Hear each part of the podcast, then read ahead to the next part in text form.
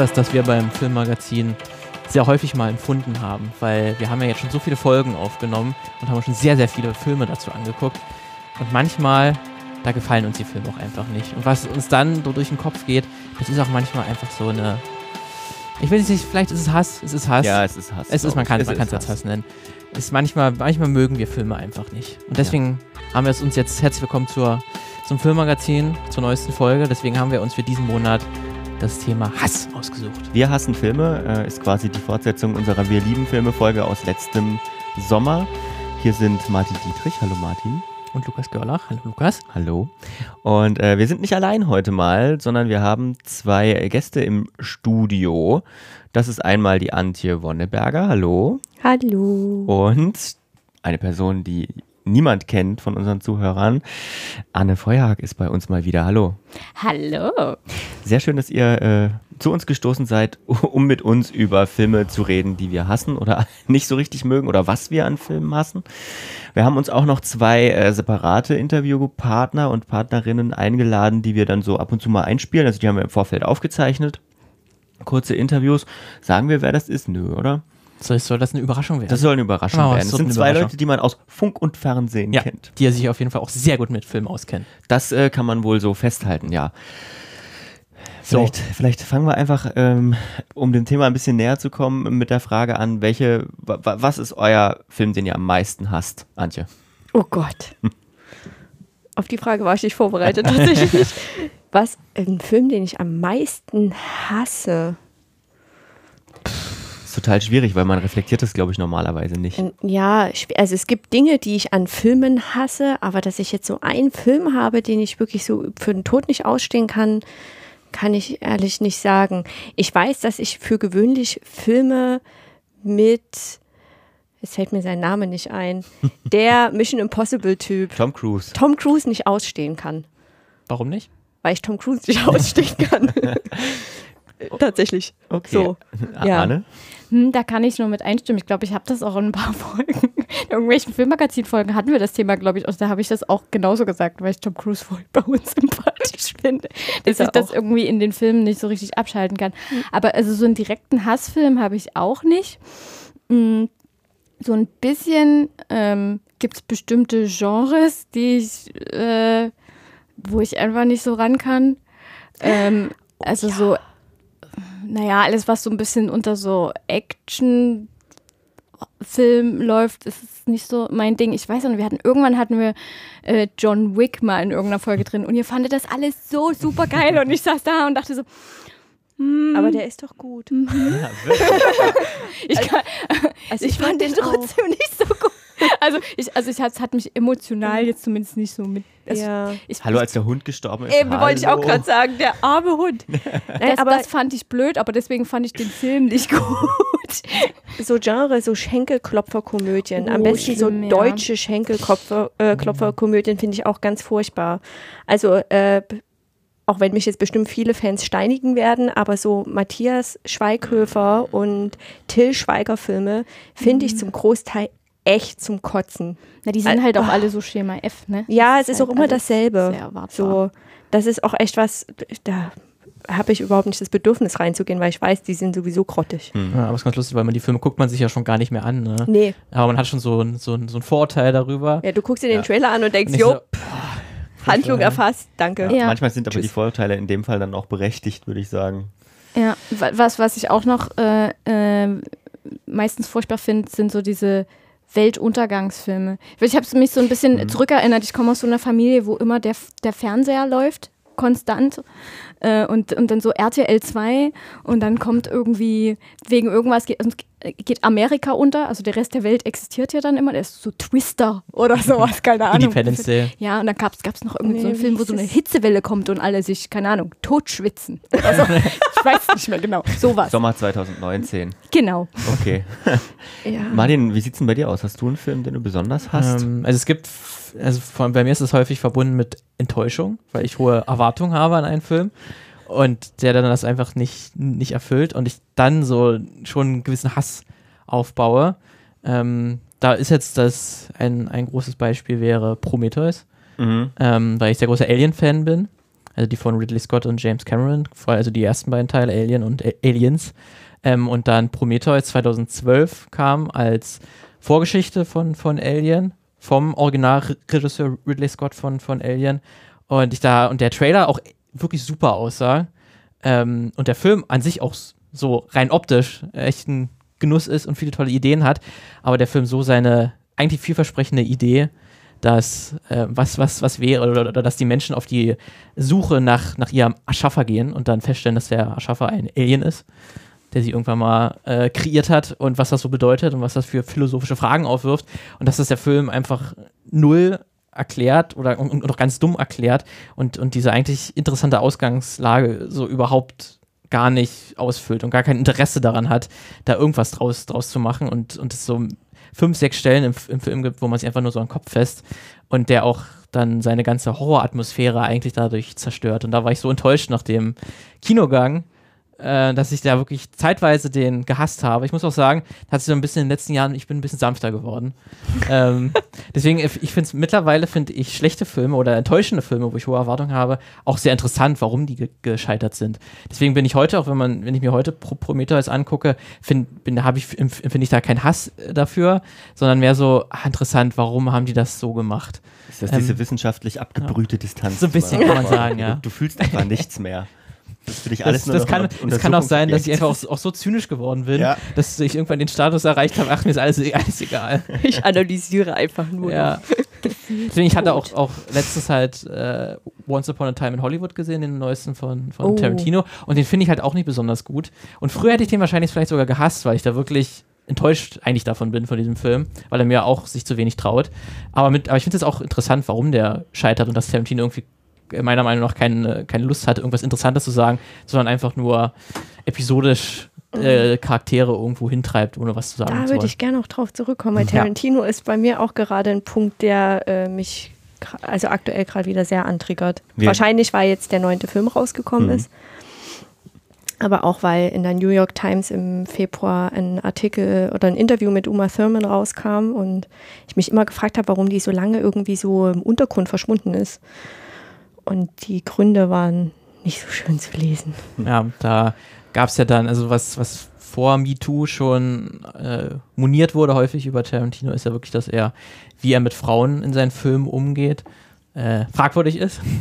Weil es sind zwar Tarantino-Filme so, dass eigentlich, äh, egal welches Geschlecht oder Hautfarbe, es Menschen gibt, die gefoltert werden oder irgendwie mhm. gewaltvoll irgendwie äh, oder gewaltvolle Erlebnisse haben, aber schon auffällig ist, dass Frauen vor allen Dingen äh, häufig in Situationen kommen, in denen sie irgendwie sexualisierte Gewalt erleben und das dann ja besonders bei Uma Thurman dann, dann klar wurde und dann auch später bei Inglourious Bastards gibt es den Fall, dass eine Frau erwürgt wird bei äh, Hateful Eight. Das ist ja, ja ein mhm. ganz großer Punkt, dass es da eigentlich du da die Gewalt, die gegen die Haupt, äh, Hauptdarstellerin gezeigt wird, ja eigentlich nur für Comedy-Zwecke eingesetzt wird. Und jetzt auch bei Once Upon a Time in Hollywood tatsächlich ist auch wieder äh, Szenen gibt, wo dann zwar auch Männer gefoltert werden, aber auch Frauen wieder und dass es sehr zelebriert wird. Mhm. Ähm, und da ist das ein Punkt, wenn man da sehr, das sehr, sehr kritisch sieht und da eigentlich das einen schon seit Jahren irgendwie nervt, dann kann ich mir schon sehr vorstellen, dass man gegen Tarantino auch da so eine Aversion gebildet hat.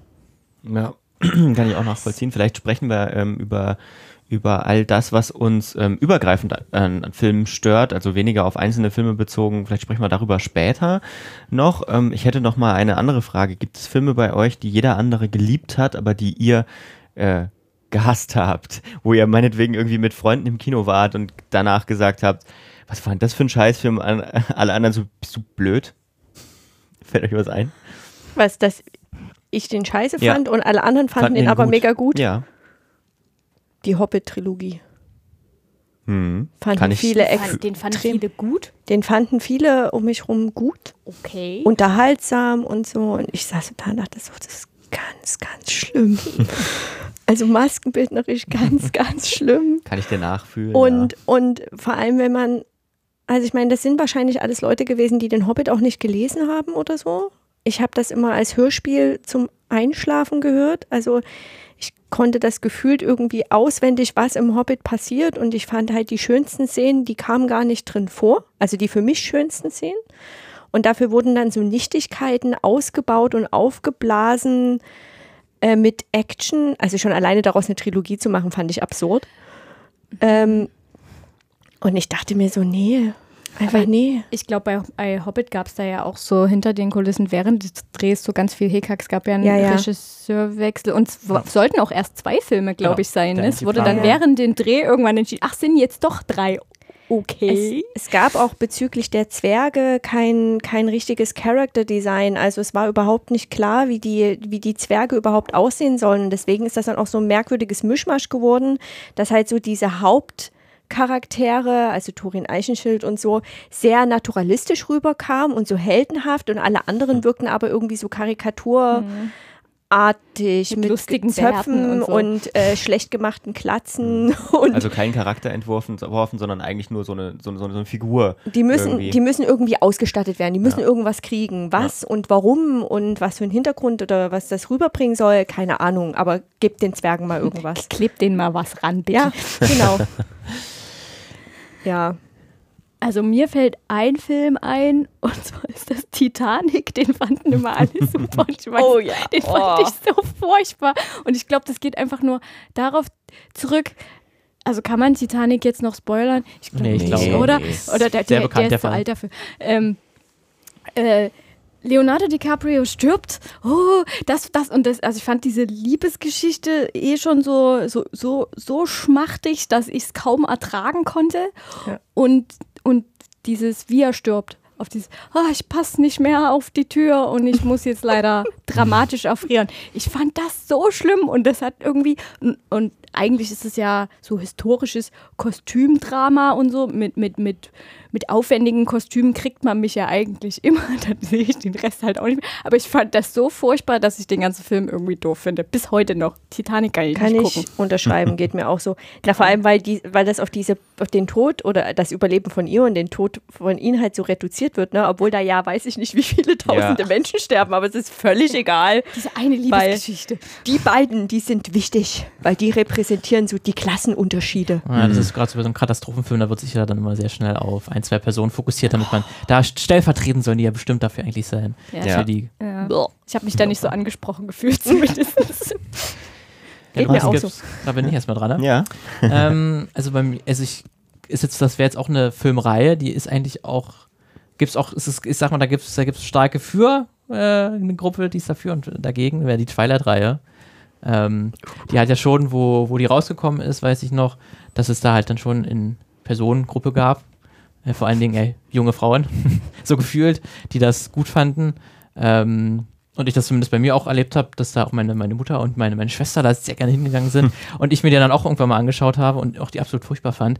Und ich dann das aber auch nicht so richtig ähm, den erklären konnte, warum ich das nicht so gut fand. Aber das war auch einfach dann irgendwie, dass dann das so, so einen Nerv get getroffen hat. Deswegen kann ich das mittlerweile auch verstehen. Das ist ja auch, was dann jetzt auch mit äh, Fifty Shades of Grey ist und nochmal so, Mhm. so, so ein ähnliches Beispiel, was so eine bestimmte Personengruppe einfach anspricht. War das nicht Moment. eine Fanfiction davon? Ja, das ist jetzt lustigerweise, es ist Mhm. ja, Ja. Fifty Ja. Shades of Grey. Es ist für Fan- Erwachsene. Fanfiction, ja. Twilight Habe für ich ja auch mit äh, unserem, äh, äh, mit dem Gast, mit dem wir noch gesprochen haben, auch über Twilight gesprochen, genau. Und liefert, sie liefert eine gute Erklärung dafür, warum das manchen gefällt, glaube ich, und, und manchen nicht. Aber ich glaube, der erste Film war noch relativ okay. Ich habe, ich hab, glaube ich, zwei gesehen davon. Und danach muss es sehr steil bergab vier Teile, oder? gegangen sein. Den zweiten habe ich noch fünf. gesehen und der Nee, war schon Drei, vier, schlimm. So. Und danach we- weiß ich nicht. Aber der erste ging, glaube ich, noch. Ja, Ja, es wird dann ich, vor allen Dingen dadurch schlimm, dass es dann immer mehr werden und irgendwie man dem gar nicht entkommen kann. ich bin ein Vampir, ich glitzer im Mondlicht. Oh mein Gott. Das ist eine super realistische Kitsch. Ge- Oh. Ja, ähm, dann So, Lukas, hast, hast du noch einen? Jetzt bin ich Ach so, gespannt. ja, doch. Ne, ja, ja, ich hatte letztens erst so eine Situation, ähm, das war zwar nicht im Kino, aber äh, zu Hause geschaut, den gibt's jetzt zum Leihen, äh, Captain Marvel. Ähm, zusammen mit Leuten geschaut und drumrum fanden das alle super und äh, ja, schön. Und ich, ich habe nur so gedacht, pff, wieder, ist halt schon ganz wieder, schön langweilig. wieder viel zu lang. Ähm, und ein paar nette Ansätze, aber überhaupt nicht die Chancen genutzt, die er sich selber sozusagen, also die Vorlagen, die er sich selber zugespielt hat, überhaupt nicht genutzt und äh, zu Ende geführt.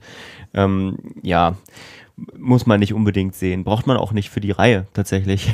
Ja, Darf ich eine Frage stellen? Hm? Hast du Wonder Woman Ja, oder. Captain Marvel mehr? hassen. Ja. Captain Marvel fand ich schlechter, weil, Won Echt? ja, weil Wonder Woman ähm, fand ich noch ähm, Fauler ein bisschen stringenter ist. Nein, das überhaupt nicht. Fandst du Wonder Woman schlimm? Ich fand Wonder Woman tatsächlich schlimmer als Captain Marvel. Echt? Warum? Ja. Weil der mir zu pathetisch aufgeladen ist. Aber das ist äh, bei DC prinzipiell Hm, hm. ein Ding, womit ich ein Problem habe.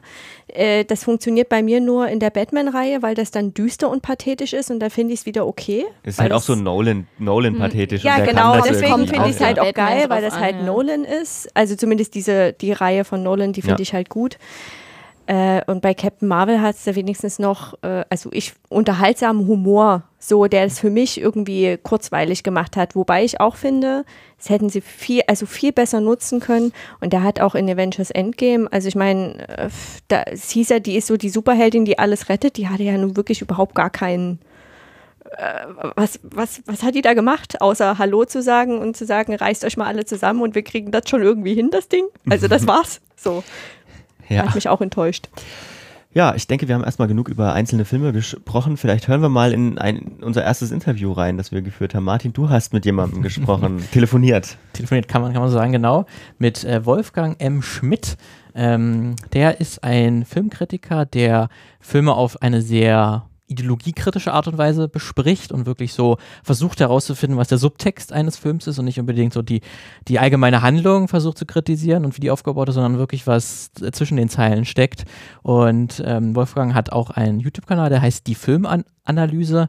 Ähm, da bespricht er dann immer so für 10, 15 Minuten einen einzelnen Film und dort, dort dann den ideologischen Aspekt, den er da dort dann in den Vordergrund stellt, den gibt es dort immer zu sehen. Und ähm, die erste Frage, die ich Wolfgang gestellt habe, war auch, was war denn der letzte schlechte Film, den er gesehen hat? Sehr gut sogar. Traumfabrik, eine deutsche Großproduktion, die versucht, Hollywood zu sein, die es natürlich nicht schafft. Und dieses immense Scheitern war nicht nur ärgerlich, weil man wieder weiß, wie viel Geld da verschwendet wurde für diese Produktion, sondern es war ein Film, der unendlich lächerlich war, der zahllose Logiklöcher hatte, der dümmliche Dialoge hatte, der an keiner Stelle funktionierte und einen mit einem Kitsch äh, voll schmierte, wie man das eigentlich nur von schlimmsten Fernsehproduktionen gewöhnt ist. Naja, ich sage, man ist es nur davon gewöhnt, man ist es vom deutschen Kino ja leider sehr häufig gewöhnt, aber das war eigentlich ein Film, wo nochmal alles zusammenkam, was ich am deutschen Mainstream-Film hasse. Und das war ein sehr furchtbares Erlebnis im Kino. Okay, und heißt das, wenn ich das so raushöre, hast du dann auch äh, Kriterien, ähm, so ganz feste Kriterien, an denen du sagst, äh, wenn das und das so erfüllt ist, dann ist der Film auch, auch schlecht? Oder ist das mehr so ein Gesamterlebnis, wo du dann erst am Ende sagen kannst, okay, der Film, der hat mir nicht gefallen? Man kann schwierig abstrakt sagen, was ist ein guter Film oder was ist ein schlechter Film. Man kann aber sagen, dass jeder Film sich einige Zielvorgaben selbst setzt. Und da ist dann die Frage, sind diese in irgendeiner Weise erreicht worden. Also er setzt sie sich durch die Wahl des Genres, des Sujets, aber auch durch die Absicht. Zum Beispiel ein Film, der unterhalten will oder ein Film, der romantische Gefühle evozieren will. Und dann muss man sich fragen, findet das statt oder findet das nicht statt? Und das ist eben bei Traumfabrik ganz klar zu sehen, dass da gar nichts funktioniert. Also das ist etwas, was man einfach schon mal konstatieren kann. Und dann ist es ja so, dass viele Filme nicht nur unschön anzusehen sind, sondern auch besonders dumm sind. Und ich meine, dass ein guter Film einen Gedanken sichtbar machen muss. Und ich sage bewusst sichtbar. Also es geht nicht darum, einen klugen Gedanken mal auszusprechen, sondern dieser Film muss ihn auch sehen lassen, diesen Gedanken. Und das ist etwas, was man eben auch sehr häufig vermisst im Kino. Ähm, ich habe ja dann auch schon dein, dein Video gesehen, das letzte, was du auf deinem YouTube-Kanal, die Filmanalyse äh, veröffentlicht hast. Da hast du ja auch schon äh, sehr deutlich gemacht, warum der Traumfabrik, der Film, der neueste jetzt hier in den deutschen Kinos, nicht gefällt.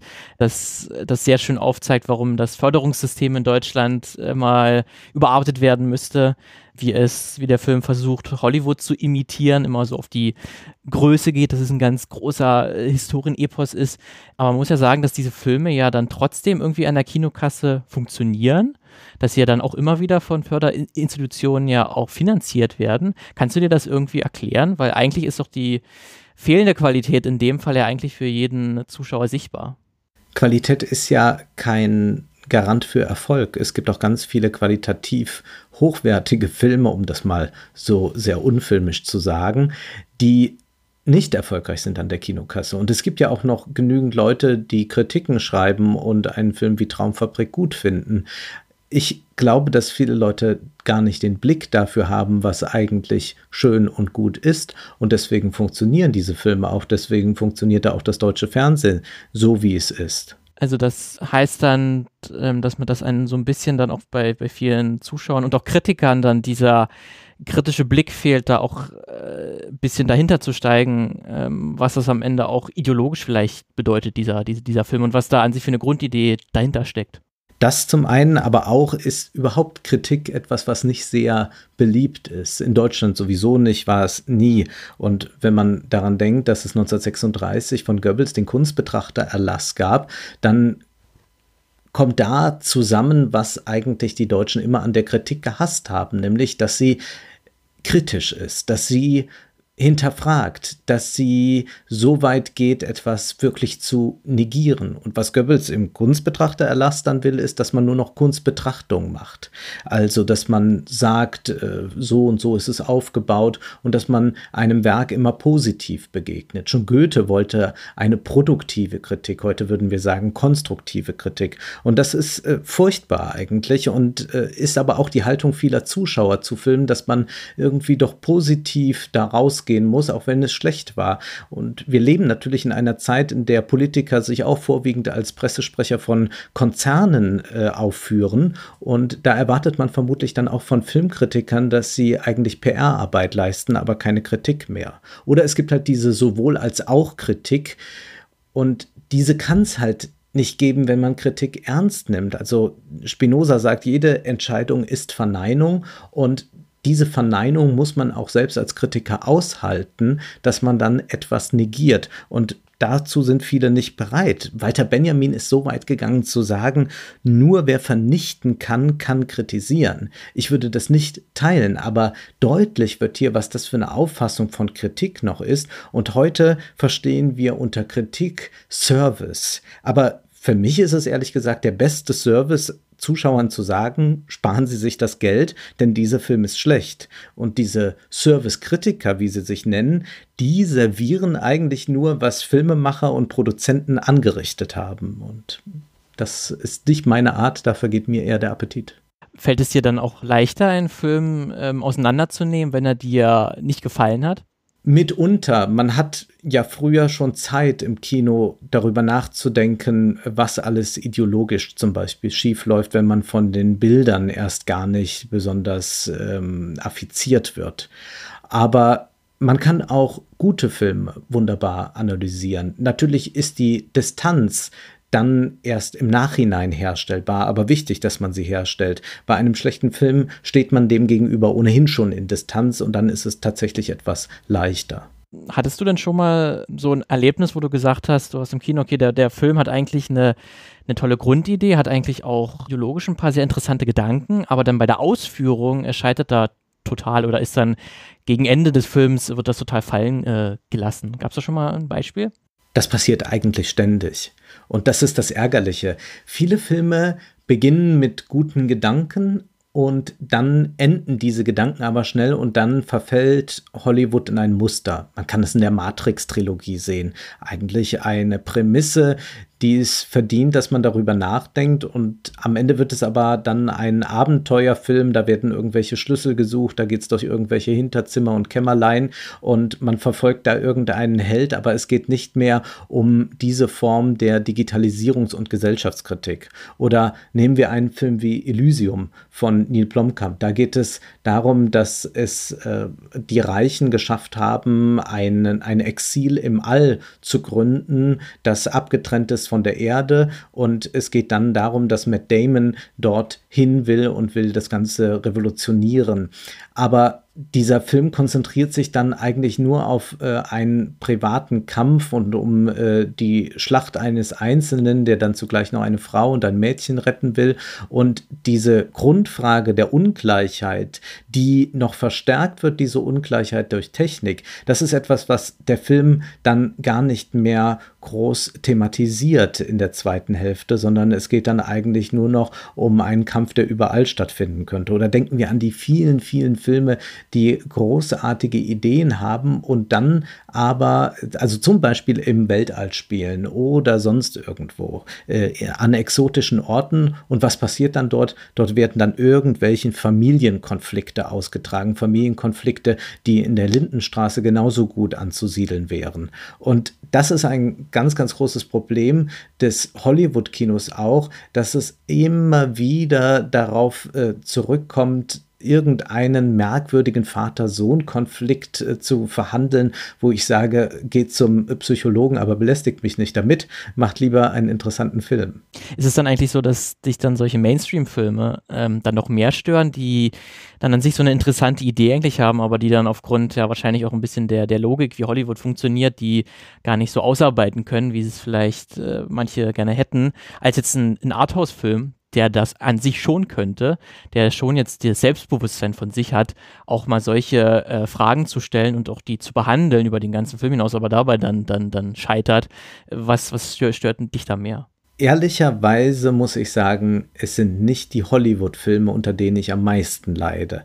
Denn selbst wenn sie etwas dümmlich daherkommen, sind sie meistens doch noch annehmbar unterhaltsam. Man kann sie tatsächlich konsumieren. Äh, das ist natürlich eigentlich etwas Schlechtes, aber es macht das Ganze erträglich. Aber wenn man dann in Arthouse-Filmen sitzt, die schlecht sind, und man hat da auch einen äh, familiären Konflikt, der spielt natürlich dann nicht irgendwie in der Upper Class und auch nicht im Weltall, sondern irgendwo in äh, der Provinz eines Landes, wo ich gar nicht so genau weiß, wo das liegt oder so, und äh, wo sich dann Leute am Küchentisch etwa äh, drei Stunden anschreien oder anschweigen. Es gibt ja eigentlich nur diese beiden Modi in Arthouse-Filmen. Da muss ich sagen, da leide ich noch viel, viel mehr. Und warum genau? Kannst du das noch ein bisschen erklären? Das ist diese Last, die auf den Filmen ruht, dass sie auch noch Kunst sein wollen. Und dieser Kunstwille macht diese Filme dann so anstrengend und so blöde zu gucken. Also das sind dann auch Filme, die glauben, dass sie damit eine besondere Kunstfertigkeit beweisen oder besonders radikal sind, indem sie das Schuss-Gegenschuss-Prinzip unterminieren. Ja, das kann man machen und es gibt Regisseure, die haben das wirklich gekonnt. Aber es wird dann auch sehr schnell zu Marotte. Also wenn man beispielsweise auf der Berlinale ist, äh, da sieht man eben viele Filme, da wird die Kamera aufgebaut, dann verlässt offenbar das Team hinter der Kamera äh, zur Mittagspause das Set und die Schauspieler machen irgendwas alleine dort eine halbe Stunde und ich muss das ertragen. Ich sage das jetzt sehr polemisch, aber es ist leider so. Und diese Filme sind dann oft auch noch die Idiosynkrasie eines Einzelnen, wodurch dann auch gar nicht so viele ideologische Komponenten mit rein reinkommen, wie das bei einem Hollywood-Film ist, wo ein Team an Produzenten, Drehbuchautoren und so weiter dafür verantwortlich ist, dass das irgendwie ein Massenprodukt wird. Und dadurch wird das Massenprodukt natürlich analytisch betrachtet interessanter als die Idiosynkrasie eines Einzelnen, der uns äh, damit nervt, dass er Kunst will, aber sie nicht erreicht. Kannst du dann überhaupt, äh, wenn du dich immer so, so tief mit, mit Filmen beschäftigst, überhaupt dann, dann solche Filme, die sehr über den Bombast kommen, überhaupt dann so, so frei von, davon überhaupt gucken und wirklich nur die Bilder genießen? Nein, ein unverstelltes Sehen gibt es natürlich nicht mehr. Was soll das auch sein? Ich rufe natürlich ab das, was ich kenne, auch das, was ich weiß. Und für mich macht das aber die Filme erträglich für mich war das anfangs, dass ich fast nur in Arthouse-Filme gegangen bin, als ich äh, noch zur Schule gegangen bin. Und irgendwann habe ich aber gemerkt, das reicht eigentlich nicht aus und zumal ich auch gewisse soziale Kontakte pflegen muss mit Menschen, die lieber in Mainstream-Filme gehen. Also fing ich an, diese Filme dann mit zu besuchen, aber sie analytisch zu betrachten, damit ich mich nicht allzu sehr langweile. Und das war dann wieder hochinteressant. Deswegen ist für mich eigentlich das ein erfülltes und unterhaltsames Sehen, wenn ich auch zugleich analysieren kann. Und das Thema jetzt dieser Sendung ist ja das Filme hassen. Und das ist natürlich oft so ein Vorwurf, den man dann bekommt, dass man eigentlich Filme nicht mag. Und ich würde aber sagen, ich hasse manche Filme nicht, weil ich Filme generell hasse, sondern weil ich Filme generell liebe. Aber wenn man alles irgendwie ganz in Ordnung findet, dann ist einem alles auch irgendwie gleichgültig. Tja, Martin, also ich würde sagen, da versteht ihr euch ja relativ gut, ne? Nur noch die analytische Ebene und so weiter. Einfach die Seele verloren, so ein kleines bisschen. Kann man, kann man sagen, ja. Nein, Sehr, ähm, sehr sehr, spannende Einblicke auf Ja. jeden Fall. Also wie gesagt, wenn äh, jemand jetzt äh, von Wolfgang noch nichts äh, gehört hat oder ge- gelesen hat, auch ähm, unter die Filmanalyse findet man ihn auf YouTube. Ja, schön. Ähm, vielleicht weiten wir mal unseren Blick so ein kleines bisschen und, und schauen uns mal Sachen an, die äh, Filme vielleicht insgesamt äh, für einen schlechter machen oder für eine. Gibt es da was, wo ihr sagt, äh, we- wenn das die Prämisse des Films ist, dann finde ich den schon mal, dann steht er schon nicht hoch im Kurs am Anfang. Also bei dem Interview, was ich gerade gehört habe, äh, weil es auch so um Hass und Unterhaltung, Sinnlosigkeiten geht, da fiel mir sofort diese, diese Genre Rape and Revenge Filme ein. Ähm, da kann ich nicht sagen, dass ich die Hass, na doch, eigentlich schon, es ist sehr nah am Hass. Ich finde die halt einfach mördermäßig abstoßend, weil ich hatte, wir haben den, ich bin da irgendwie mal drüber gestolpert, über, ich wollte mal wieder einen schönen Horrorfilm gucken und dann bin ich auf I Spit on Your Grave gestoßen. Und dieser Film, ich weiß nicht, die ersten 20 Minuten oder so, ist halt nur Schilderung einer Vergewaltigung. Man sieht halt wirklich alles, also so richtig böse, derbe. Wahrscheinlich, dass man einen richtigen Ekel aufbaut. Wenn das das Ziel gewesen ist, dann haben die das erreicht. Und der Rest des Filmes ähm, befasst sich dann damit, dass diejenige, die, die vergewaltigt wurde, die Vergewaltiger aufsucht und die mindestens genauso brutal foltert und tötet, wie sie halt von denen vergewaltigt wurde. Und das ist halt einfach so ein typischer halt ja Rachefilm und ich saß aber die gan- ich habe den nicht zu Ende gucken können, weil ich da saß und mir dachte, jo, das also Rache ist es jetzt oder also und ich habe mich dann gefragt, was die was die Macher und Macherinnen dieses Films eigentlich bewirken wollen, weil du hast halt keine Katharsis, du hast kein, also das ist dieser Spannungsbogen, der ist wird halt eigentlich nur über diese Rache aufgebaut. Und da- das ist so eine Sinnlosigkeit einfach, mit der man da über die zwei Stunden oder wie lange der Film auch immer geht, vollgeballert wird und halt einfach nur Blut und Spritzen und wäh. Und ich dachte mir so, nee, nee, einfach wäh, Ja, da wo man dann, abstoßend. dann glaubt, dass dann die Filmemacher das nur so aus voyeuristischen Gründen Ja, gemacht haben, erstmal so genau. 20 Minuten lang eine Vergewaltigung zeigen. Und was mir dann auch so auch dann mal aufgefallen ist, weil mir ich da auch durch, durch andere Kritiker auch mal so ein bisschen mehr so einen Blick darauf bekommen habe, wie häufig auch sowas vorkommt, dieses Narrativ, dass gerade Männer dazu tendieren, äh, wenn sie starke Frauenrollen schreiben wollen, Mhm. dass äh, die starken Frauen auf jeden Fall, die sind sehr, sehr hübsch und deswegen werden sie auch vergewaltigt, weil alle hübschen Frauen werden vergewaltigt. Und dass sie dann dadurch, wenn sie vergewaltigt werden, dass, dass äh, sie sich dann irgendwie halt rächen, dass dann irgendwie Ja. dieses Rache-Narrativ kommt äh, und dass sie dadurch dann quasi äh, abgehärtet werden für die, für, die, für die Welt. Hatte man jetzt letztens auch bei Game of Thrones in der Mhm. letzten Staffel, wo halt dann die, die, die Sansa, der Charakter, sagte, erst dadurch, dass ich vergewaltigt wurde und die Härte des Lebens äh, bekommen habe, erst dadurch wurde ich richtig vorbereitet auf, auf die Welt. Und das ist dann wirklich sowas, wo ich mittlerweile auch Mhm. sage, ja, Das ist der Grund im Übrigen, warum ich Game, also kein Game of Thrones Fan bin. Also ich finde das maskenbinderisch total geil gemacht. So, also die haben, das ist ausstattungstechnisch total super. Ich habe aber schon in der ersten Staffel mit diesen vielen Vergewaltigungen und diesen wirklich, also da, da werden ja Frauen wirklich aufs Übelste behandelt. Ich hab, konnte nicht mehr ran. Ich finde das abstoßend. Und was damit schwingt, ist ja, dass die Frau erstmal einen Mann braucht und so eine Erfahrung braucht Ja. durch einen Mann, damit sie überhaupt in der Lage ist, stark zu sein, eine Ja, starke Figur zu genau. sein. Ne? Noch eine Sache, die wir vielleicht ergänzen müssen: Antje ist Maskenbildnerin, wer es noch nicht gemerkt hat. Das haben wir, glaube ich, am Anfang nicht gesagt. äh, Anna, hast du da irgendwas? Mm, Ich glaube, das hat so, so eine bisschen ähnliche Kerbe, so generell halt platte Handlungsmotive, finde ich halt immer so, also so ähnlich so ein bisschen in diese feministische Richtung finde ich halt auch immer so diese Nummer mit der Damsel in Distress, also wenn halt das Einzige ist, was die Handlung am Laufen halt, dass jetzt irgendjemand entführt wurde und unbedingt gerettet werden muss und was dann 99 Prozent der Fälle wahrscheinlich auch die arme, schwache Frau ist, dann finde ich das halt auch immer ein bisschen arm. Dann sitze ich halt da und denke mir so, äh, Okay, und des, deswegen spielt sich jetzt hier dieser ganze Film vor mir ab. Schön. Es ist auch immer ein männlicher Held, der dann das arme Huschelchen rettet. Und Genau.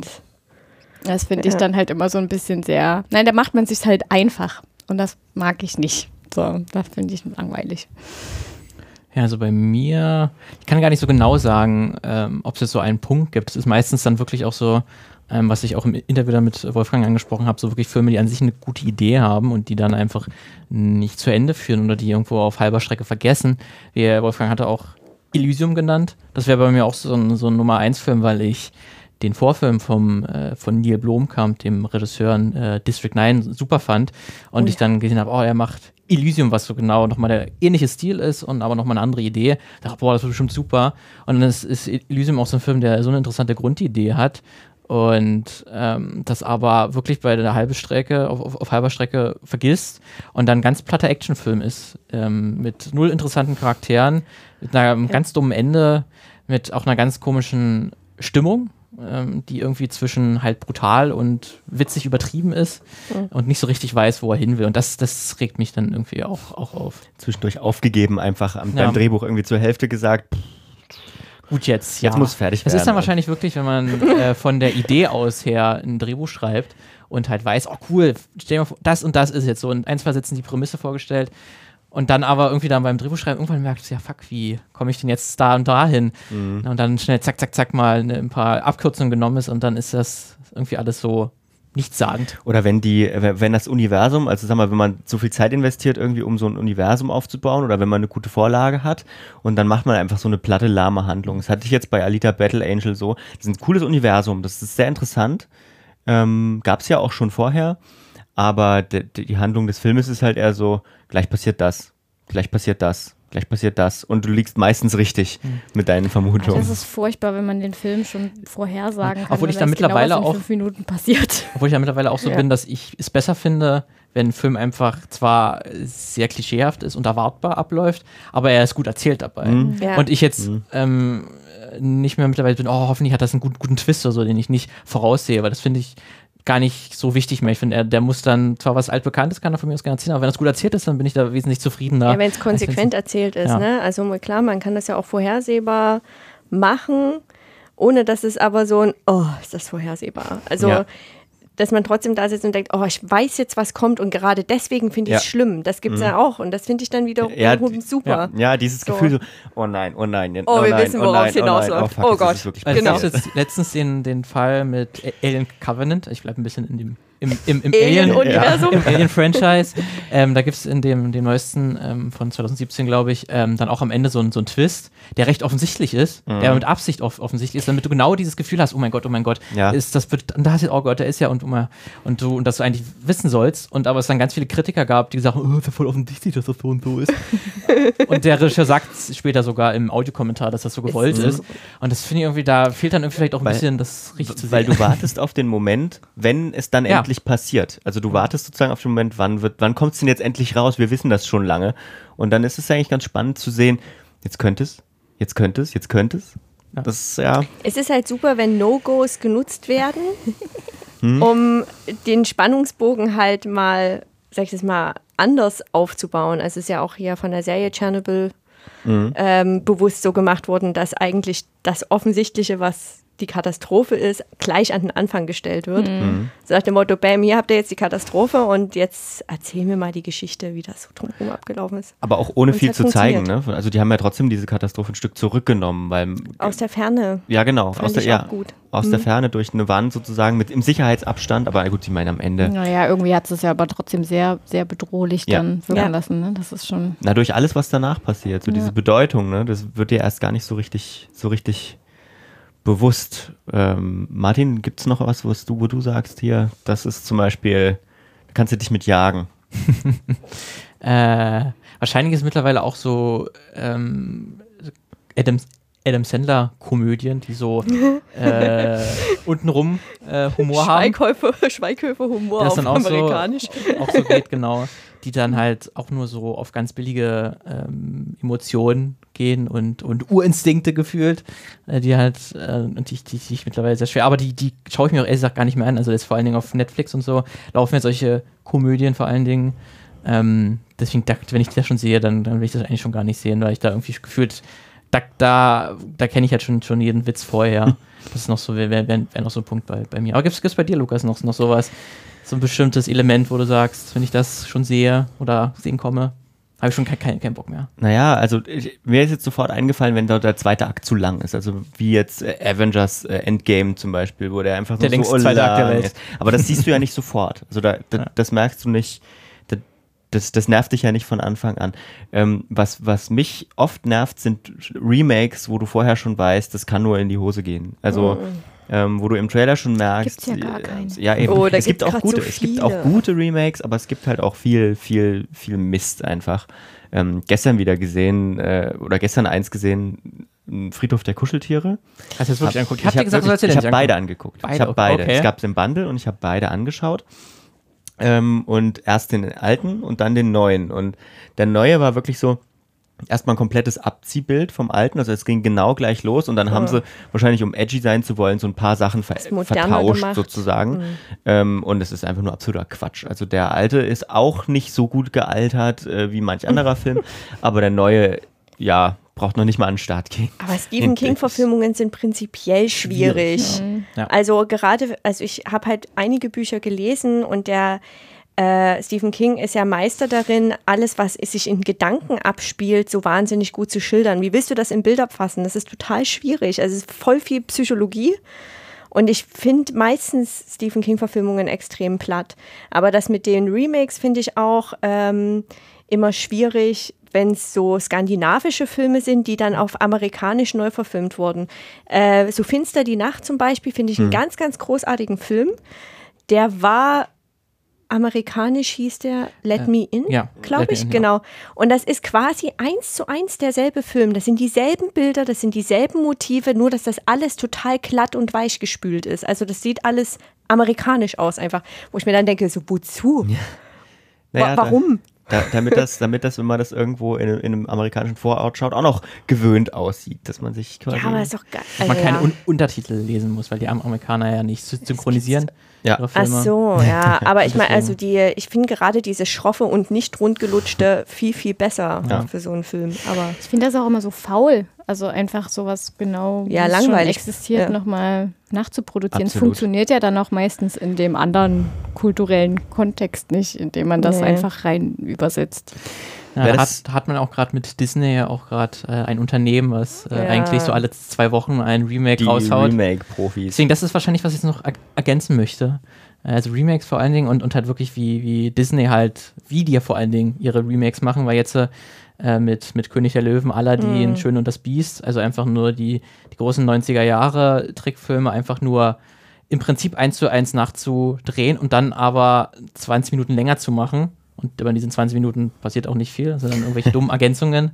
Das ist auch sowas, was ich sehr aus künstlerischer Sicht irgendwie, glaube ich, sehr, sehr schade finde, weil König der Löwen könnte man auch die Geschichte so anders erzählen, als es äh, Ja. der Trickfilm gemacht hat. Aber es einfach nur mit echt aussehenden CGI-Kreaturen nochmal nachzuerzählen, ist halt, bringt der Geschichte nichts, ergänzt nichts. Das ist eine reine Cash-Cow halt. ja, ne? das ist wirklich, es Ja. funktioniert Die Leute natürlich. gehen hin. die Leute gehen Ja. hin. Und es gibt so viele um mich rum, die, das ist auch so ein Beispiel von, alle finden es geil. Ja. Und ich, ich sitze immer da und denke so, ich will es eigentlich gar nicht gucken. Ich will es Hm. nicht gucken. Ich will keinen CGI-Löwen angucken. Zumal das ja ein Fall ist, zumal das ja ein Fall ist, wo der alte Film noch ähm, sich noch gut anschauen Immer lässt, wieder, muss man ja, sagen. also es gibt viele, also ne, jetzt mal von den Rollenverteilungen abgesehen und so, gibt es halt viele.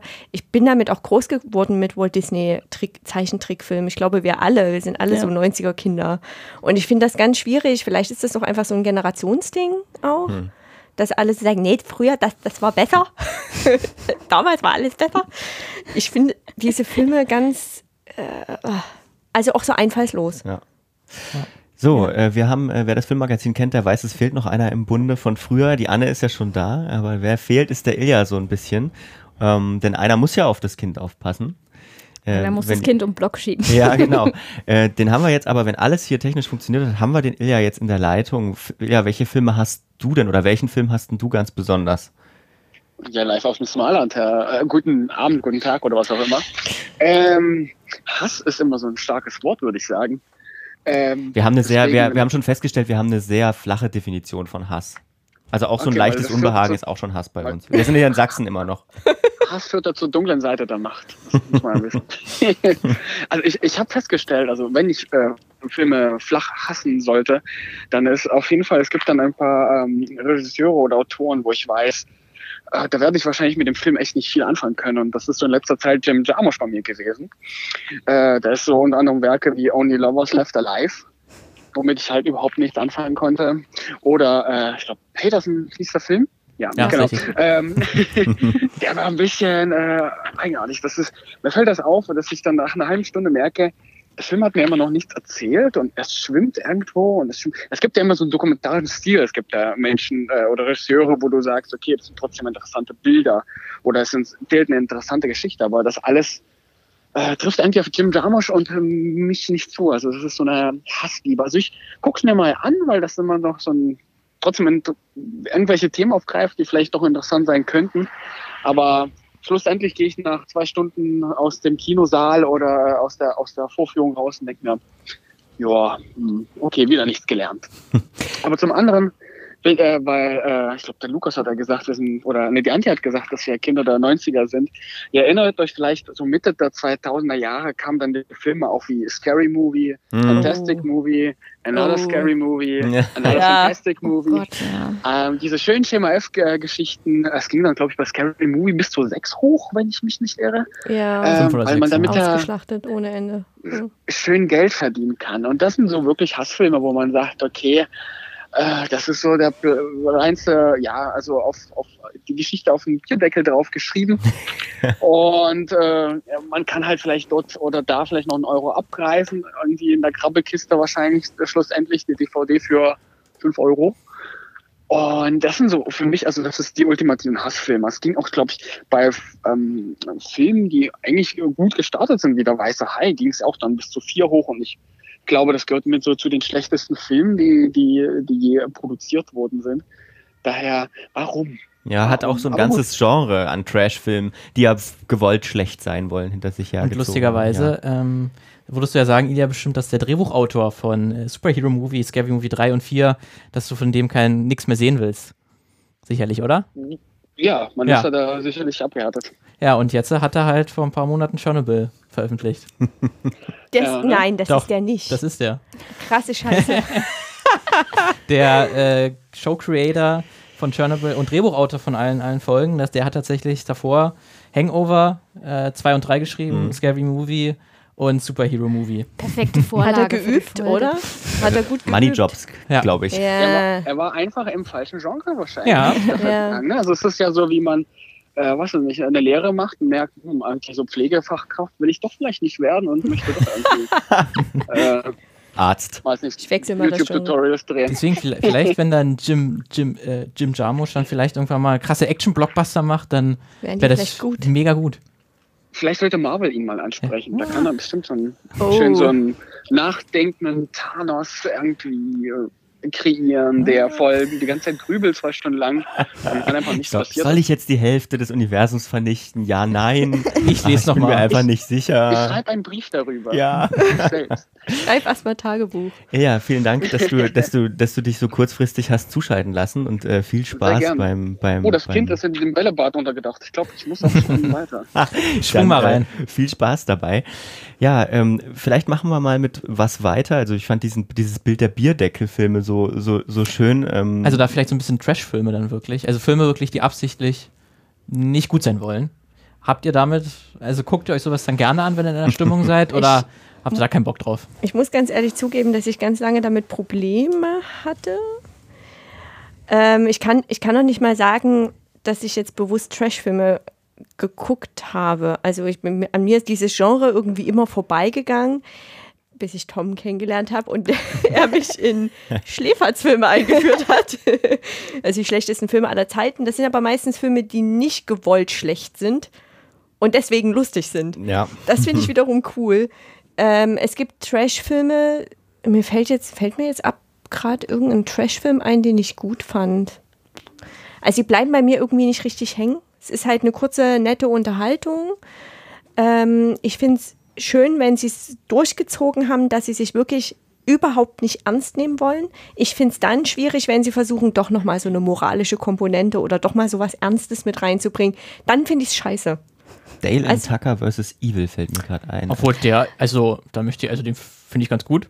Da Und, und den, und den würde ich ja eher in die, der verarscht ja ein ganzes Genre und will aber dabei kein Trashfilm sein, der erzählt ja schon. naja. Also ich würde sagen, der nimmt schon ist relativ Kick-Ass ein Trashfilm? Nee, Nein? nee, der will auch ernst genommen werden. Auch Der wenn er natürlich auch übertrieben lustig äh, Ja. ist und auf so ein bisschen Tarantino-Art äh, mäßig Gewalt inszeniert und das so Ja. auch als Humormittel einsetzt. Aber Wahrscheinlich muss man Trash da auch nochmal di differenzieren zwischen Trash und Trash auf der einen Also Tra- Seite, die Trash sich übertreiben Ja. und auf der anderen Seite sowas wie, wir, wir wissen genau, wir machen jetzt Sharknado 8. Ja. Äh, Leute, Ja, es wird Ja. anders, also ja, wahrscheinlich muss man da nochmal, reizt mich nicht, aber ich glaube, das ist wiederum okay, weil die sich halt wirklich, also weil die das halt wirklich nicht ernst nehmen wollen. Obwohl Sharknado, glaube ich, also der erste Teil, den wollten sie ja schon, also das war schon ernst gemeint, weiß oder? ich. Also ich habe tatsächlich mit Kumpels haben wir uns mal gesagt, wir gucken uns den mal an und wir waren noch alle in einer guten Stimmung und wir haben eine Dreiviertelstunde durchgehalten und dann der war, war einfach langweilig. Also weil und der will eigentlich auch von Anfang an schlecht sein, Ah, okay. ähm, so wie wir das dann in der Dreiviertelstunde so festgestellt haben und und irgendwie hat das auch voll nicht funktioniert. Also der ist auch dann nicht unterhaltsam in, in seinem Schlechtsein, auch mit seinem absichtlichen Schlechtsein, weil irg irgendwo fehlt dann doch die Pointe. Also es ist Ja. halt wirklich unterhaltsamer, wenn du einen Film hast, der irgendwie scheitert auf lustige Art und Weise, Ja. als wirklich ein von Anfang an gesagt wird, wir wollen dumm sein. über sowas ähnliches, also über Trash-Filme und über, ja, Filme, die nicht Trash sein wollen, aber die auch nicht so richtig gut sind, aber wo man weiß, worauf man sich einlasst, habe ich auch mit unserem nächsten Gast gesprochen, äh, nämlich mit Anna Wollner. Die äh, kennt man zum Beispiel aus dem Deutschlandfunk, aus dem Deutschlandradio, die da, äh, sag ich mal, die, die Filmkrone aufhat und äh, sehr viel Filmberichterstattung macht. Ähm, aber zu Beginn habe ich sie erstmal gefragt, wie sie denn eigentlich zum Filmnerd geworden ist. Also die Familienlegende besagt, dass ich als Kind immer schon ins Kino gehen wollte ähm, und das auch relativ früh angefangen habe zu machen, also auch alleine ins Kino zu gehen. Und bei mir war irgendwie klar, ich will irgendwas mit Film machen, wenn ich mal groß bin und bin eher durch Zufälle dann ähm, tatsächlich beim Radio gelandet.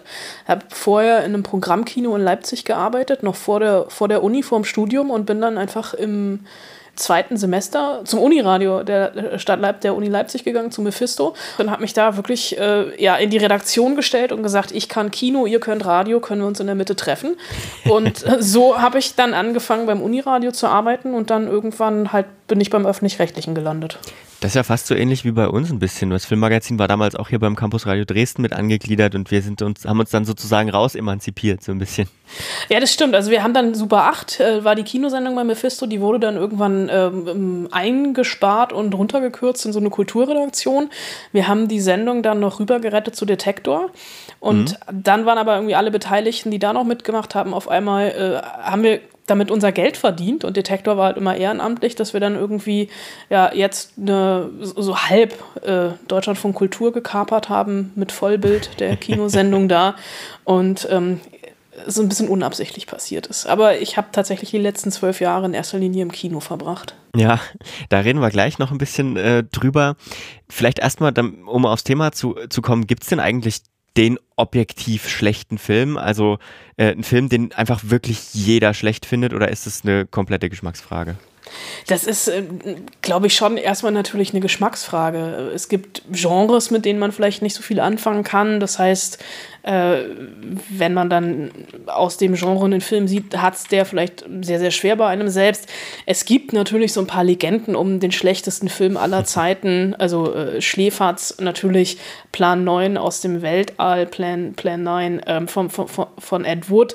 Ähm, ich habe den neulich erstmal wieder gesehen auf der großen Leinwand beim Filmfest in München bei einer Schläferz-Veranstaltung. Das ist schon absurd, aber das ist natürlich ähm, ein ganz anderer historischer Kontext, in dem der Film gespielt hat. Ähm, der hat ja einfach Kultstatus äh, im Nachhinein bekommen. Ähm, ganz ähnlich wie auch The Room, der vor ein paar Jahren, vor, ich glaube, vorletztes Jahr nochmal so eine Art Comeback hatte, weil James Franco einen Film über The Room gemacht hat. Disaster Artist, quasi das Making-of dazu. Da habe ich mir dann The Room auch nochmal angeguckt auf YouTube. Das sind schon Filme, die wehtun, aber die natürlich ganz bewusst wehtun, weil wir heute eine ganz andere Filmrezeption haben als äh, zur Entstehungszeit. Ja, es gibt aber auch Filme, die wollen, die wollen schlecht sein oder zumindest schlecht wahrgenommen werden, oder? Also so, so Trash. Ja, also ich finde das auch immer schwierig. Also es gibt da irgendwie, es gibt Filme, die schlecht sind, da mag ich vielleicht den Regisseur oder die Regisseurin nicht. Da spielen Schauspieler mit, mit denen ich nichts anfangen kann. Und dann gibt es natürlich diese Trash-Kategorie, äh, da fällt Sharknado natürlich rein, wobei ich glaube, ich der einzige Mensch auf der Welt bin, der noch nie in seinem Leben einen Sharknado-Film gesehen hat. Nee, ich oder, auch nicht. Ich auch nicht. Ah, sehr gut, dann Siehst sind wir schon zu zweit.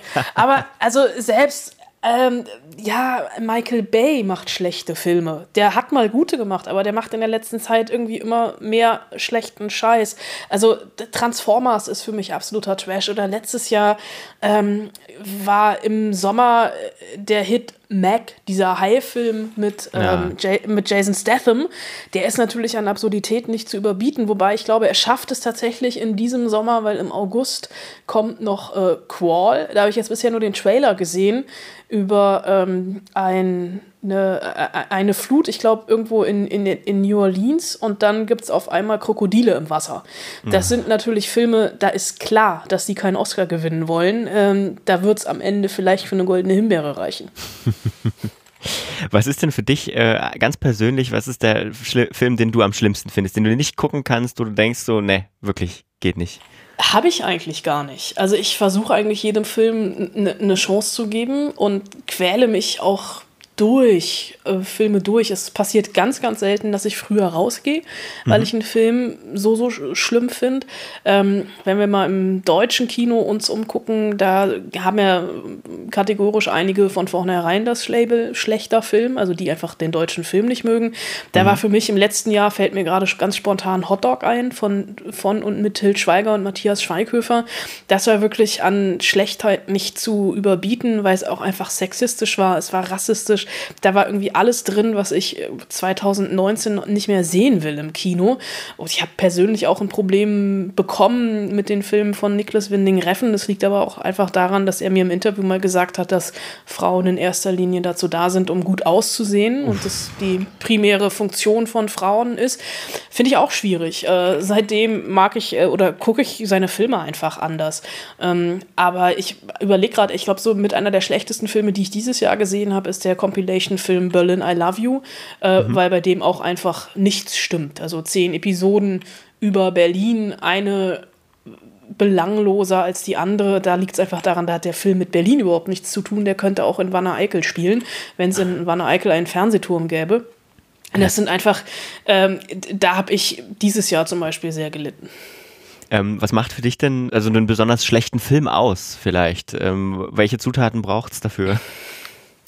Ähm, das müssen gar nicht mehrere Zutaten sein. Ich glaube, das variiert. Also das kann einmal natürlich ein Drehbuch sein, was von vorne bis hinten nicht stimmt. Ähm, einfach schlecht geschrieben. Äh, das können die Schauspieler sein, die vielleicht ja doch eher talentfrei sind als mit Talent gesegnet. Das kann eine schlechte Regieleistung sein, also wenn man halt von in Minute fünf merkt, dass der Regisseur seinen eigenen Film nicht im Griff hat. Ähm, das kann, also es gibt ja irgendwie äh, die, diesen, die, die, die gute alte Hollywood-Regel, ähm, es gibt, äh, es kann kein schlechtes, aus einem schlechten Drehbuch kann kein guter Film werden, aber aus einem guten Drehbuch kann ein schlechter Film werden. Mhm. Und das ist dann natürlich immer der Regie zu verdanken. Ähm, insofern finde ich, das ist ganz oft wirklich schon, also wenn das Buch nicht gut ist, dann hat der Film auch selten eine Chance. Also äh, dann tatsächlich doch der Inhalt und die Geschichte im Vordergrund.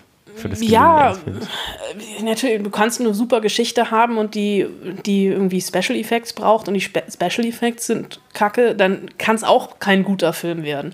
Aber äh, die teuersten Special Effects können über eine schlechte Geschichte nicht hinweg täuschen. Das ist irgendwie, mer merke ich auch immer wieder. Ja, wird häufig versucht, habe ich den Eindruck. Es wird, es wird häufig versucht. Also es ist auch, aus dem, fällt mir jetzt gerade noch ein Beispiel ein aus dem letzten Jahr, äh, Peter Jacksons Mortal Engines. Also er hat ja nicht Regie geführt, der hat das Ding nur produziert. Aber mhm. ähm, da hat alles Geld der Welt und auch ein großartiger Produzent nicht geholfen, um über ein absolut hanebüchen und löcheriges Drehbuch hinwegzukommen. Meinst du, es gibt äh, dann so einen Moment irgendwie, wo dann in der Produktion oder am Set oder das muss ja den, den, den Menschen, die dort mitwirken, irgendwie klar werden. Meinst du, es gibt dann so einen Moment, wo die dann dastehen und sagen, Mist, das haben wir versemmelt, irgendwie nach der Hälfte, jetzt müssen wir es zu Ende machen? Das ist eine total spannende Frage. Ich ähm, treffe äh, durch mein Beruf bedingt äh, doch auch das ein oder andere Mal Regisseure und auch Schauspieler und ich versuche irgendwie immer rauszufinden, also wenn, die sind ja auch nicht doof. Also die Ja, gucken ja, den ja. Film ja genauso wie wir und die, wir wollen ja in erster Linie von einem Film unterhalten werden und ich bin mir immer nicht, also es muss ja diesen einen Moment geben, wo man vielleicht auch als Schauspieler irgendwie schon am Set merkt, oh Gott, das wird überhaupt nichts. Ich mache hier jetzt noch Dienst nach Vorschrift und hoffe, mich wird auf diesen Film nie wieder jemand ansprechen.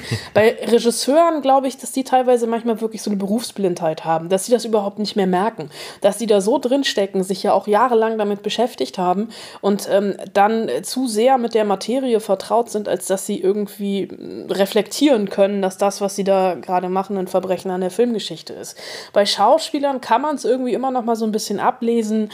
Hinterher, wenn man Interviews mit denen macht, wie schnell die vom Film weg zu anderen Themen kommen wollen. Weil wenn sie nicht über den Film reden wollen, dann war klar, sie wissen selber, dass das, was, worüber man hier reden soll, ähm, nicht wirklich beredenswert ist. Es gibt ja äh, für viele Menschen sind nicht nur die Filme am Kinobesuch äh, oftmals ein Graus, wenn man das Pech hat, in den schlechten reinzukommen, sondern der Kinobesuch an sich, also vor allem die anderen Menschen. Du bist ja jetzt ziemlich häufig im Kino, würde ich mal sagen. Also sicherlich in einem Monat häufiger als die meisten in zehn Jahren. Ähm, ist es für dich auch so, die Menschen stören beim Kinobesuch oder gehört es dazu? Äh, ja, da habe ich halt das große Privileg, in Pressevorführungen gehen zu können, wo in der Regel die Leute wissen, wie man sich benimmt. Also es wird nicht mit Popcorn geraschelt morgens um 10, das liegt das ist der Tatsache geschuldet, dass es morgens um 10 einfach noch kein Popcorn gibt. Ähm, die, die Leute konzentrieren sich schon auf den Film, haben ihre Handys aus, lassen die meistens auch in der Tasche und reden nicht. Das ist schon äh, für mich die angenehmste Art und Weise, einen Film zu gucken. Also je leerer das Kino ist, desto wohler fühle ich mich eigentlich. Ähm, das ist passiert ganz, ganz selten, dass ich mal irgendwie wirklich alleine im Kino sitze. Besteht natürlich auch immer die Gefahr einzuschlafen, wenn man niemanden neben sich hat, der einen dann mal kurz anhaut. Ähm, ich versuche es tatsächlich zu vermeiden, ähm, in normale Kinos zu gehen. Weil ich, wenn ich es mal tue, ähm, immer wieder entsetzt davon bin, wie das Verhalten von einigen im Kinosaal ist. Also, dass dann halt gefühlt wirklich das Handy die ganze Zeit draußen ist, dass man den Film durchkommentiert. Äh, Also für mich ist wirklich, also ich sage auch Leuten, mit denen ich ins Kino gehe, ich wünsche, wenn der Vorhang aufgeht, viel Spaß und dann wird den Film über geschwiegen. Klar, äh, es gibt, es gibt auch Filme, da macht es Spaß, die mit Publikum zu sehen. Also irgendwie eine gute Komödie. Zum Beispiel äh, die beste Komödie für mich in, in diesem Jahr bisher Good Boys äh, von den Machern von Bad Neighbors. Seth Rogen hat da seine Finger im Spiel. Ähm, das ist eine Komödie, die macht, glaube ich, schon mit Publikum fast mehr Spaß, weil man einfach dieses Kollektiverfa äh, diese Kollektiverfahrung des gemeinsamen Lachens hat. Ähm, nicht, dass man jetzt irgendwie gucken muss, wann man lachen muss und wann nicht, sondern einfach da macht es schon mehr Spaß. Also was ich ja manchmal auch so, das, das erlebe ich immer wieder auf Festivals, dass sich ähm, Dynamiken beim Gucken eines Films entwickeln. Also dass irgendwann ähm, die, die, die Stimmung kippt. Es gab ja diese sagenumwobene Pressevorführung von Toni Erdmann in Cannes, da war ich le leider nicht dabei, wo sich ja wirklich im Saal so die Dynamik entwickelt hat, dass dieser Film mehr oder weniger aus, auf den Händen aus dem Saal getragen wurde. Also das als Positivbeispiel. Ich habe es aber auch irgendwie schon erlebt in Filmen, in denen ich, also ich versuche immer möglichst wenig ähm, mich über einen Film vorher zu informieren und mich wirklich vom Werk überraschen zu lassen, beziehungsweise darauf einlassen zu können. Ähm, da habe ich es auch schon erlebt, gerade auf Festivals, dass irgendwann die, die Stimmung kippt und man merkt, das, was hier gerade passiert, ist eigentlich absurd und dadurch auch ein Film vielleicht in einem, in einem anderen Dispositiv eine andere Erfahrung gewesen wäre. Also eine, an, ich, wir hatten mal ähm, auf der Berlinale war das eine Pressevorführung von, von Das finstere Tal, der danach auch, glaube ich, mehrere deutsche Filmpreise gewonnen hat.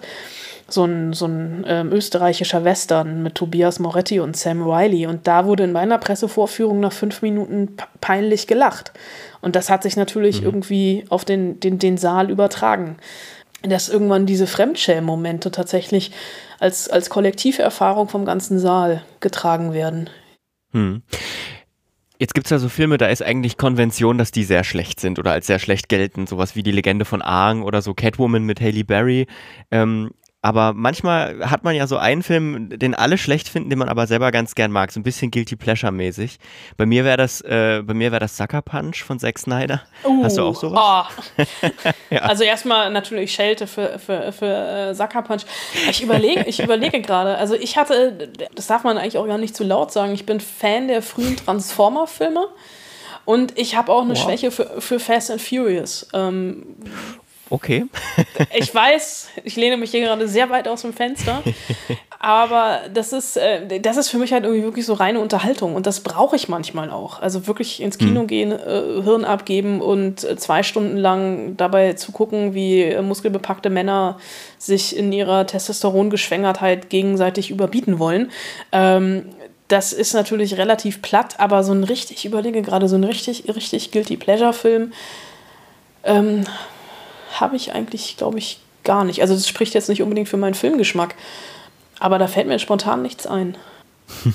aber ähm, ich kann das auch ein bisschen nachvollziehen. Wir hatten letztens zu Hause auch so das Bedürfnis, uns so ein paar Liam Neeson-Filme anzuschauen, die ja eigentlich alle denselben Plot haben. ähm, zumindest die letzten, aber das haben wir dann so drei durchgeguckt.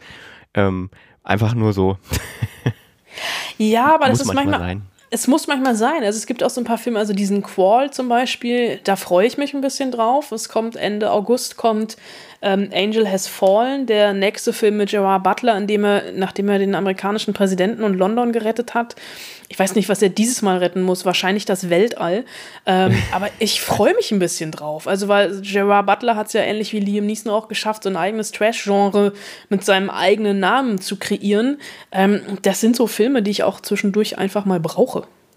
Mhm, und er braucht ja auch zum Geldverdienen so ein bisschen. Und das dann gibt sich aber auch, gibt sich auch Morgan Freeman für sowas her. Also so, ja, anscheinend gibt es da eine Zielgruppe.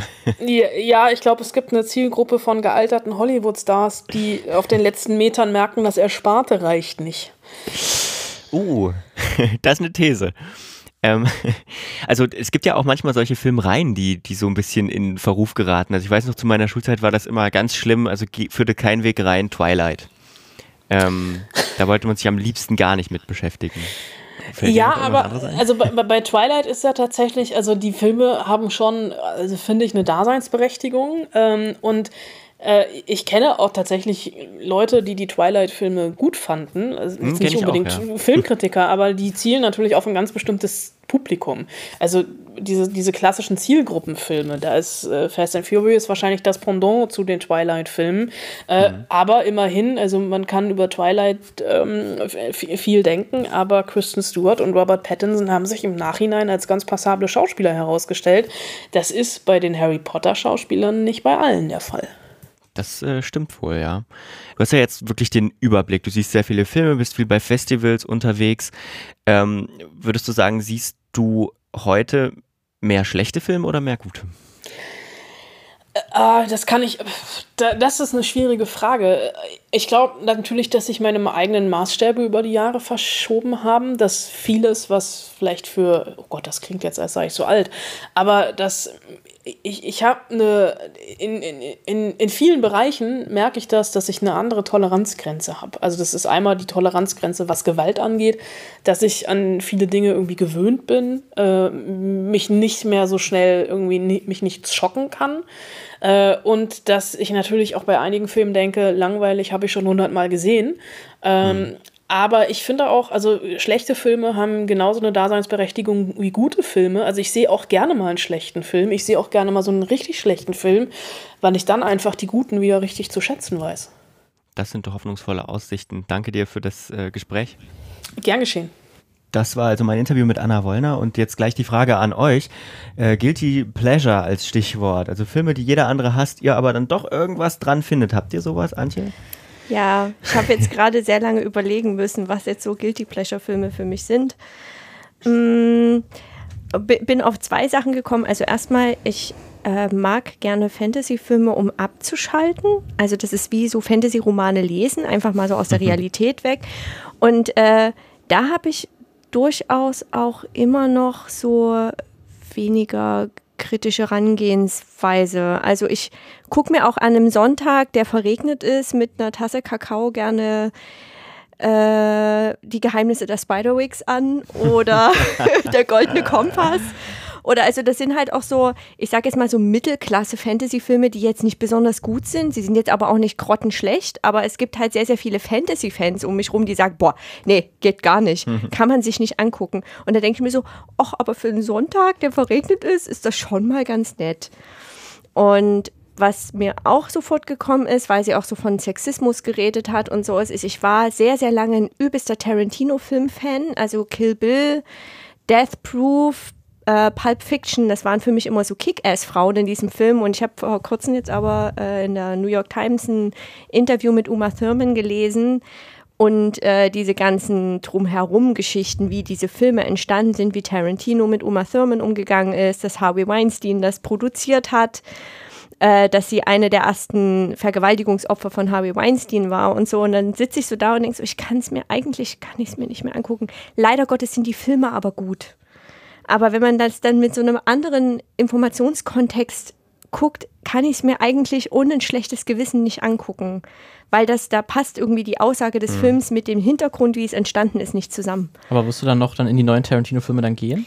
Äh, nein. Aber ich werde mir trotzdem, wie heißt das jetzt? Once Upon a Time in- in Hollywood werde ich mir zu Hause angucken, aber ich gebe dafür nicht mehr Geld aus.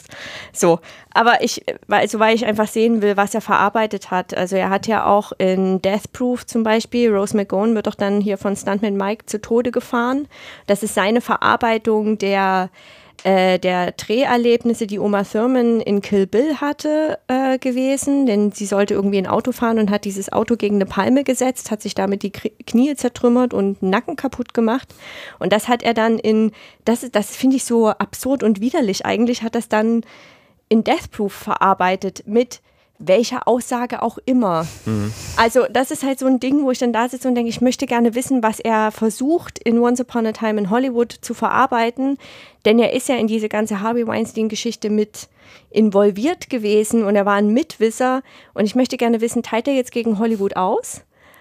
Ähm, ist er selbstkritisch genug oder ist er einfach nur eine feige Sau? Und deswegen will ich diesen Film gucken. Das ist der einzige Grund eigentlich. Ja. Ja, da wird ja, glaube ich, der Film auf jeden Fall dir eine Antwort geben.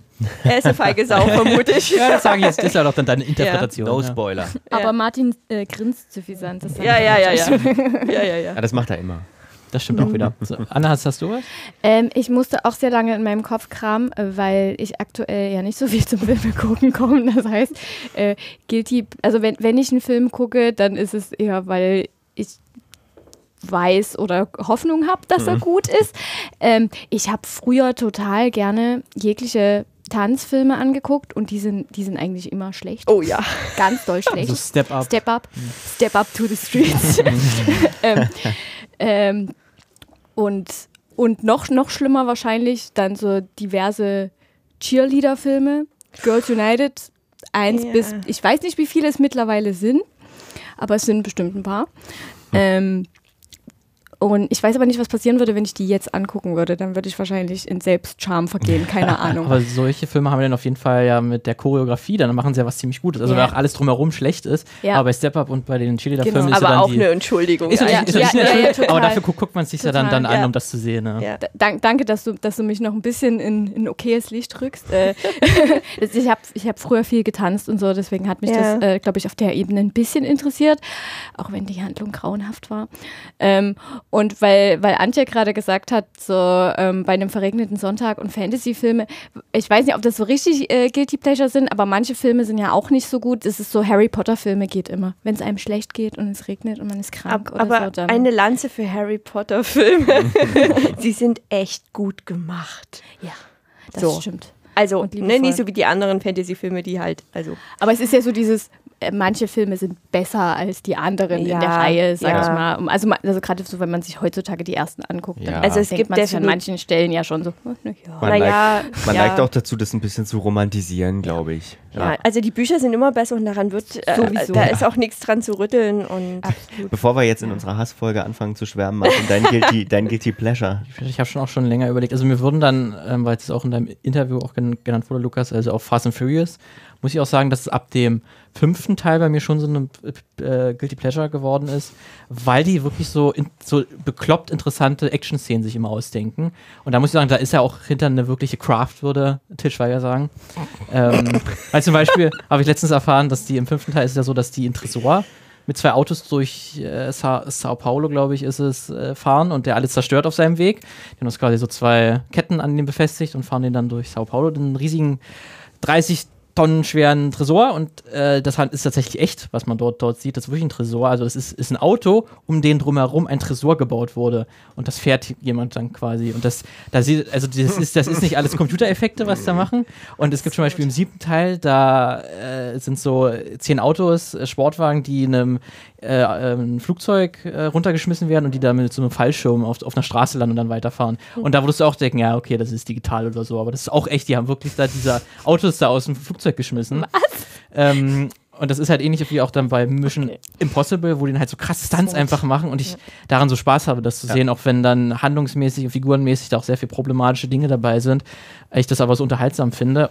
Und was ich dann auch noch nennen würde, wäre vielleicht, auch wenn ich selber gar nicht so unbedingt, weil Guilty Pleasure hat ja immer was, an sich ist schlecht, aber ich finde Pacific Rim, finde ich einen verdammt guten Film. Ja, ist er, schöne ähm, Weil das, was er sein will, das schafft er grandios, aber es gibt sicherlich viele, die sagen, der ist einfach strunzdumm. Mhm. Ähm, was vielleicht auch stimmt. ähm, aber ich finde halt, dass der ist so meisterhaft inszeniert. Ähm, gerade im Vergleich mit Transformers in Bezug der Action-Szenen, wo ich habe schon ein paar Mal, glaube ich, beim Filmmagazin gesagt, dass man bei Transformers die Action einfach nichts erkennt, weil die Kamera überall ist ja. und es alles viel zu viel ist und der Film viel zu lang geht, immer drei Stunden fast. Und dass du dann irgendwann äh, die 33.000. Explosion dir nichts mehr gibt und äh, Pacific Rim versteht das so gut, ähm, Action und, und Spannung innerhalb eines einzelnen Kampfes zu inszenieren und dir so die Kraft vor diesen Robotern zu geben, auch wenn die ganze Prämisse halt übelst dumm ist, dass wenn, wenn, wenn riesige Monster die Erde angreifen, klar, dann bauen wir riesige Roboter. Ja, das ist das Erste, was ich machen würde. Aber es funktioniert ja trotzdem, weil, er, weil er sich halt ein Beispiel nimmt an diesen ganzen guten Kaiju- Geschichten, ähm, die ja auch funktionieren, weil sie halt auch emotional sind ein Stück weit und weil sie das miteinander verbinden und es ist nicht nur dummes Draufgekloppe ist, wo dann mal irgendein, äh, irgendein Roboter was Lustiges sagt. Ja. So. Und wenn man halt weiß noch, dass Guillermo del Toro, der, der Regisseur, ja. halt so ein riesiger Kaiju-Fan ist und es so Videos von ihm gibt, wie er in Japan sich halt so ein Kaiju-Museum äh, angeht und er dann wie so ein kleines Kind, oh mein Gott, oh mein Gott, und da und da. Aber so Guillermo del Toro erzählt an sich äh, gut Geschichten. Ja. Also er ist ein Geschichtenerzähler, sagt er ja selber auch immer. Ja. Ist keiner ja, halt gut in der Action. Vielleicht kommt es diesem Action-Ding zugute. Ja, weil er, er liebt halt wirklich die Monster. Und das ja. ist halt bei so einem Film ist das übelst wichtig, dass man das merkt. Und halt die Roboter, ähm, dass er das halt dafür, dass er das wirklich atmet, mhm. dieses, was der Film sein will. Da, da sind wir auch bei, bei was, ähm, was mich so total stört, nämlich ähm, einzelne Gewerke, wenn die schlecht sind oder wenn die schlechte Arbeit gemacht haben, ähm, dann dann ähm, kann ich, dann bin ich schon raus. Das ist, äh, das macht ihr euch immer so ein bisschen drüber lustig, wenn wir ins Kino gehen, aber das ist bei mir wirklich CGI. CGI wenn das, wenn das, ja, ich hab drauf gewartet. Das war, der das, das, das, es ist aber der ja, Tod. das war bei Dunkirk. Ich ja. weiß es noch so, genau. Also Lukas, ich verstehe es immer noch nicht. Also die Situation war folgende: Wir gucken uns Dunkirk an. Oh. Ich finde den Film er hat noch andere Probleme, aber da war am Anfang, als die am Strand sind, als man das erste Mal diesen Strand, Strand, Strand sah, stand irgendwo im Hintergrund eine Kiste rum und man sah einfach nur das ist keine echte Kiste, die ist da irgendwie noch, die ist vom Praktikanten da hinten reingemacht worden, mit äh, Blender irgendwie äh, hinten reingerendert und da war ich raus. Da war ich schon raus, habe ich gedacht, Alter, das kannst du nicht bringen, wenn du hier so eine Multimillionen-Dollar-Produktion machst, ähm, irgendwie nach Interstellar, der ja wirklich visuell top ist, äh, dann dich da hinzustellen, so eine Kiste da, das geht nicht geht einfach faszinierend. Nicht. Also ich habe ich hab mir auch mal angeguckt und ich, ich sehe nicht unbedingt, dass das so, so eine offensichtliche CGI-Kiste ist, die ihn so runterreißt. Aber was man ja auch noch, wir hatten ja vor ein paar Wochen haben wir auch einen Film gesehen, der auch durch sein CGI sehr auffällig war. Mhm. Du hast ja nicht so gutes CGI. Ähm, ist das bei dir auch so ein Guilty Pleasure? Aquaman? Oh. ja, auf dem oh. Steg. Auf dem also, Ja, also man muss sagen, da ist ja Aquaman, ist ja sein Ziehvater, ist ein Leuchtturmwärter. Deswegen ist der Leuchtturm eine ganz wichtige Location für den Film. Mhm. Und der steht halt mehrmals auf dem Steg, Aquaman und sein Vater. Und dieser Steg ist einfach CGI. Komplett. Also die haben nicht auf dem echten Steg das gedreht. Ja, und das siehst du. Ich man, man sieht wissen, das fast immer. Muss man wissen, Stege sind sehr, sehr teuer beim Setdesign. Sehr teuer. Äh, und deswegen kon konnte man sich halt für diesen Film nicht leisten, noch einen Steg zu bauen. Nicht mal Aber ist das preiswerter, so ein CGI? Also ganz ich ehrlich, ich Ahnung. glaube das nicht. Wahrscheinlich haben sie gesagt, boah, wir haben das Studio jetzt gemietet, dann lass es halt auch noch vor dem Greenscreen Ich echt keinen Bock, jetzt noch dahin zu fahren. Ja, zu find ich aber, das finde ich aber bei ganz, ganz vielen, vielen Filmen schwierig. Also gerade wenn es auch so, also bei Fantasy ist das ja auch sehr, sehr beliebt dass dann die Schauspieler in so einer Greenbox stehen ja. und dann halt so tun, als würden sie irgendein Tier anfassen und das wird dann halt computeranimiert da irgendwie reingebaut. Das finde ich auch ganz schwierig, weil ich finde, man sieht das immer, dass es nicht echt ist. Es kommt halt nicht die Emotionen rüber. Ich finde, das hat man auch bei den Star Wars-Filmen gemerkt. Die, die erste Trilogie war halt wirklich noch so richtig mit Special Effects. Da gab es richtige Props, da gab es richtige Roboter, die da oder Menschen in Kostümen, die da eingebaut wurden. Und das hatte halt viel mehr Natürlichkeit als dann diese zweite Trilogie, wo halt extrem viel schlecht auch computeranimiert wurde und da diese ganze, diese ganze, dieser ganze Esprit einfach verloren ging. Und ich finde, So. das funktioniert halt, wenn du es mischt. Also Ja. wenn du halt wirklich, wenn du einen guten, ähm, das haben sie, deswegen sind zum Beispiel, finde ich jetzt die ersten Iron Man-Filme immer noch gut anguckbar, Ja. weil die da gesagt haben, nee, wir wollen eben nicht hundertprozentig CGI machen, sondern wir bauen gewisse Teile eben Ja. ähm, und kombinieren das dann miteinander und dann Ist immer gut. sieht's gut aus. Das Faszinierende ist ja, dass er bei der zweiten Star Wars Trilogie, um da nochmal drauf zurück, zurückzukommen, dass die ja eigentlich tatsächlich mit sehr, sehr vielen Miniatursets und auch Figuren äh, gearbeitet haben, mit echten Figuren, nicht nur mit CGI-Charakteren. Wenn man sich mal Making-ofs anguckt, dann ist es faszinierend, wie sehr die doch sehr am Set noch gearbeitet haben, aber dass dann, wenn man den Film guckt, das überhaupt nicht rüberkommt und das alles Nee. total künstlich wirkt. Ja. Ähm, da sieht man, dass es auch viel auf Art-Design und Inszenierung halt drauf ankommt, damit du wirklich ein Gefühl für die Welt bekommst und es nicht so künstlich rüber Und das macht zum Beispiel Planet der Affen, finde ich, ziemlich gut. Also alle drei. Wir sind Ähm, jetzt schon wieder beim, was gut ist. ja, Mist. Ja. Ja. Mist. Nee, dann reden wir da jetzt nicht drüber. Wir Also haben die uns machen aus das unserem gut. Hass wieder raus. Ja. Ja, Ja, ja, da- wir sind so optimistisch merkt man- veranlagt. Ja, da merkt man dann halt doch deswegen, weil wir doch Filme lieben. Unser Positive deswegen äh, Bias. kommen wir immer vom Hass direkt zur, zur Liebe. Ja, ähm, das ist doch eigentlich ein schönes Schlusswort, oder? Finde ich Ich auch. finde das sehr gut. Dann, wir kommen vom Hass immer wieder direkt zur Liebe. Äh, und so soll es hier beim Filmmagazin auch weitergehen in Zuku Zukunft. Anne, Antje, vielen Dank, dass ihr da wart, dass ihr uns Gesellschaft geleistet habt. Ähm, uns nicht ganz alleine mit unserem Hass gelassen habt.